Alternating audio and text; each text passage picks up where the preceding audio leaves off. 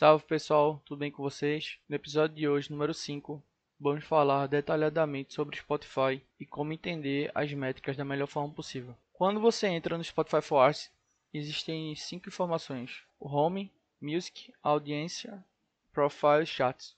E aí quando você clica em músicas, vai para a parte de faixas e lá tem os lançamentos. Quando você clica nessa parte, tem o título e todas as informações do lado direito referentes à música.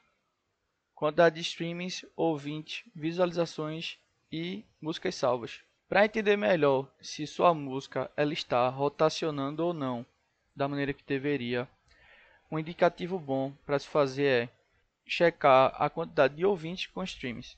O indicativo positivo é que pelo menos tenha três vezes mais streams comparado ao ouvinte, ou seja, o ouvinte escuta pelo menos aquela música três vezes de maneira geral. Então, se você vê que a música está um para um, ela realmente não atingiu o que deveria. Outra informação muito importante e que vai definir se a música ela vai perdurar por um bom tempo ou não é a quantidade de pessoas que salvaram a música na sua biblioteca pessoal, que são os chamados La Salvers, né? Que é a música curtida, que você dá o coração. E aí quando essa música dentro dentro das streams dela tem um valor superior a 40% na parte de bibliotecas e plays do ouvinte, a probabilidade de ela sempre tracionar e ela sempre gerar plays e renda é muito alta. Conheço os artistas que lançaram música há 3, 4 anos e até hoje grande parte de sua renda é feita daquilo ali. E aí quando você clica para música, detalhadamente a questão das estatísticas, na parte de baixo da origem dos streams tem seis informações, é subdividido em seis. Seu perfil catálogo é que a pessoa colocou o search em procurar o seu nome e aí achou a faixa. A biblioteca do ouvinte é justamente isso que eu falei anteriormente. É a música curtida e que foi para a biblioteca pessoal ou foi adicionada na playlist do usuário. Outras playlists é playlist de terceiros, Grandes playlists contratadas na maioria das vezes. Playlists editoriais são as editoriais do Spotify que identificaram aquela faixa que valeria a pena colocar dentro dessa editorial, dessa playlist, e ela está adicionada lá.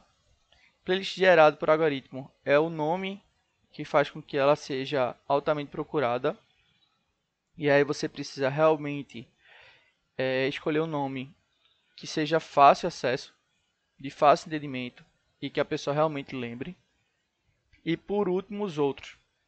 E esses outros normalmente são campanhas de TV, chamadas, e que é uma coisa muito difícil acontecer com um artista independente que não é conhecido ainda de maneira geral. Na parte de baixo tem comparações entre países, os plays todo dividido e os ouvintes de cidades. Isso é um dado importante para você que está começando sua carreira poder direcionar a sua campanha de marketing e também ir atrás de contratantes locais. Não adianta você gastar sua energia é, se, por exemplo, você é de Recife, mas sua música escuta muito São Paulo. Então, qual é o processo? É você trabalhar assim, de fato, o lugar que mais se escuta para depois você trazer para a sua cidade. E aí você vai entendendo como trabalhar, como entender o seu público e vai crescendo.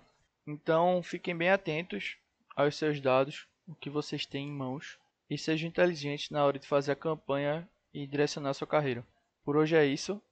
Espero que vocês tenham gostado. Qualquer dúvida, só entrar lá em contato. Beleza? Tamo junto, até a próxima, valeu.